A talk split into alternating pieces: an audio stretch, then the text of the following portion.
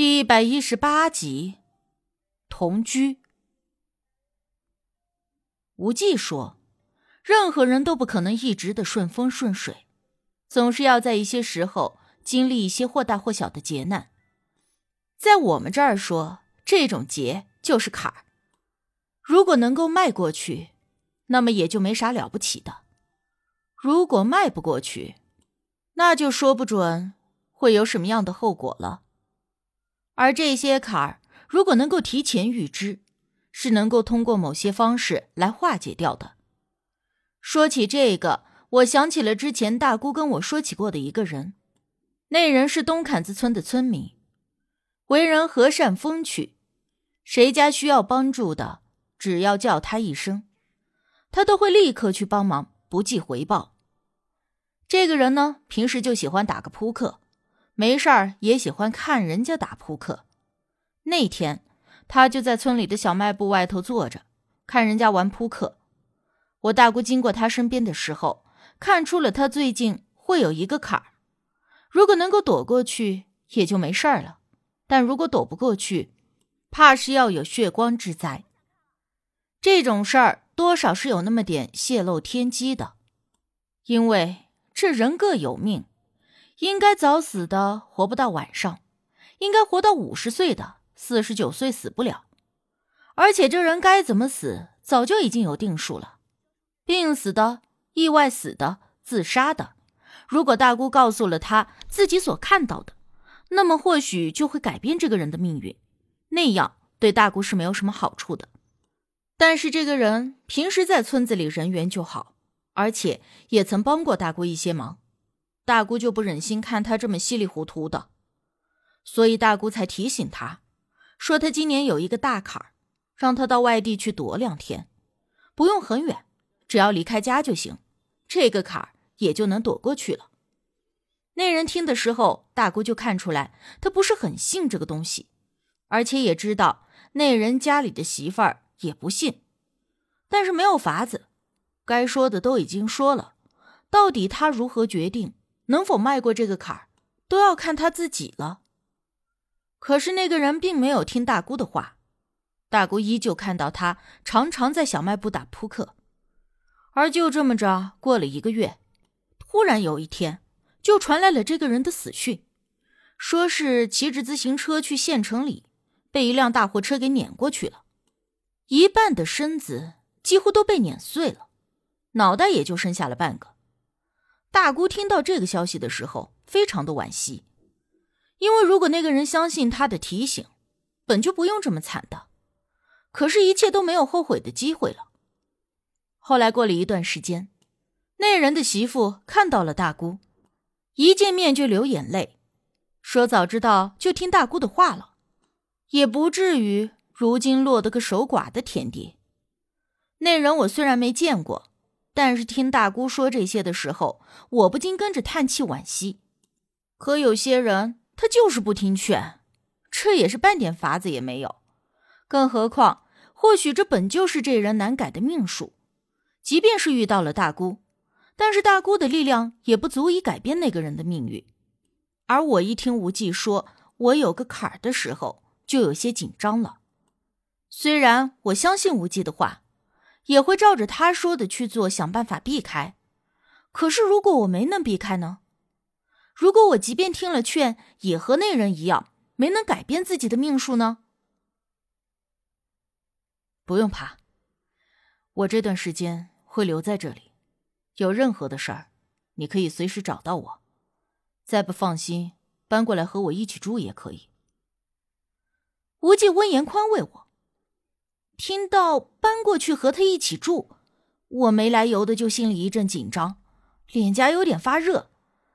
这话若是从其他男生嘴里说出来，我怕是要给他两巴掌，那最少也是一记白眼。但是我知道，无忌说这话呀，完全没有其他的不良想法。他这典型永远禁欲范儿的人，恐怕真的有什么不良想法，也是我才对。呸！我这胡乱想什么呢？我不禁暗骂自己，怎么又不说话了？真吓着了？无忌担心的问我：“啊啊，没有，只是有点担心了。我尴尬的扯出一个有点僵硬的微笑给他。回了宿舍以后，我就一个人躺在床上，总忍不住胡思乱想。看到暖水壶，怕把自己给烫着；看到剪子，怕把自己给扎到；看到对床的舍友偷着煮东西的时候，都怕把自己给电着。我这越想越担心，甚至担心自个儿突然就没了，那都没有机会和家人说几句话的。我知道自己有些小题大做，杞人忧天，但如果是任何人，换作是我，经历了那么多的生死，看了那么多的生死离别的遗憾以后，难免也会担心自己死后留下什么遗憾。我当晚就给我妈打了个电话，可能是因为我自个儿情绪的原因，说的话有点丧气，我妈敏感的就察觉到了我有问题。我想了想。也就把无忌说我会有一个坎儿的事告诉了他，我妈一听立刻就炸锅了，让我现在立刻马上搬过去和无忌一起住，说学校方面呢不用我操心，他会马上和我们老师沟通联系，叮嘱我最好是寸步不离的跟着无忌，实在不行暂时休学也没有什么大不了的。我没想到我妈会有这么大的反应，我以为她那大大咧咧的性格。顶多是让我小心一点而已。哎呀，妈，其实也没有那么严重。这种事儿往小了说，就算是摔一跤、擦破点皮，也是有可能的。就算是什么血光之灾的坎儿，那刷牙的出血，也就算是化解了。哎呀，总之这些事情说不准的。我本来呢想用这种话来安慰我妈，但是她一听。就急眼了呀！什么叫你自己也说不准了？从你十岁出的那件事儿开始，你知道我跟你爸有多担心你啊！赶紧的，把东西给我收拾收拾，立刻就去找那个法师。妈，你有没有想过呀？无忌可是个男的，我是个女的，您就不担心我真的搬过去和他住，你女儿的安全问题吗？哪会有什么问题？我看吴健那孩子就很好，干干净净的，为人又稳重，而且他那么有本事，你跟着他呀，我跟你爸都放心。只要这小子肯负责任，你俩就算现在定亲，我跟你爸都不反对的。后来吧，我也不知道我妈怎么捣鼓的，学校就同意我这个住校生暂时外宿，而且吴忌又折了回来。在校门口等着接我，后来我才知道，我妈搞定了学校那边，就给无忌打了电话，让他亲自来接我，并且叮嘱要好好把握我的安全。云云，我有点不好意思了，抱歉啊，我妈她反应过激了一些，我会跟我妈说，让她不要再打扰你的。无忌的清冷性格，我最为清楚了。绝对不是那种会任人呼来喝去、指使做这个做那个的人，而我妈还这么不拿自己当外人的指使他、麻烦他，让我觉得十分的尴尬歉疚。但无忌笑了笑，并未在意，说他刚好这段时间留在这里，或许会有需要我的地方，这样我们在一起，如果有什么问题，直接讨论起来也比较方便。我当然清楚。他这话不过是在给我台阶下罢了，以他的能力，还能用得着我帮什么忙呢？就这么的被我妈捣鼓的，开始了长这么大第一次和男生短暂同居。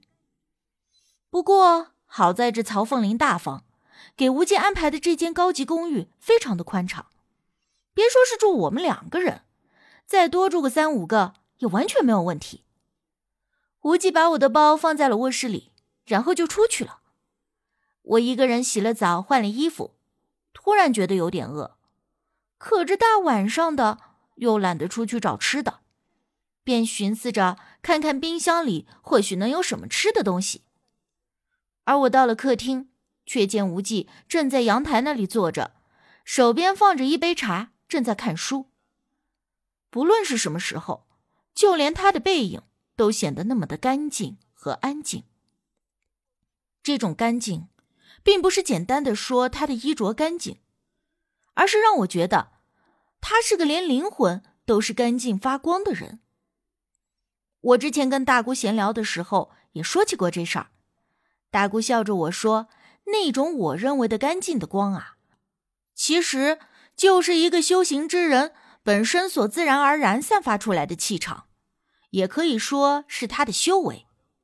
再说的直白了一些，那就是有些作恶多端的人，虽然你并不知道他做了什么坏事儿，但是总觉得这人就是面目可憎，而有些人。”你虽然根本就不了解他，但是只要见一面，你就会对其心生些许的敬仰、敬畏，因为这一切呢，都是根据每个人自身的德行、修为所散发出来的气场。而无忌身上的那种干净纯粹，就是由于他的德性所化而来。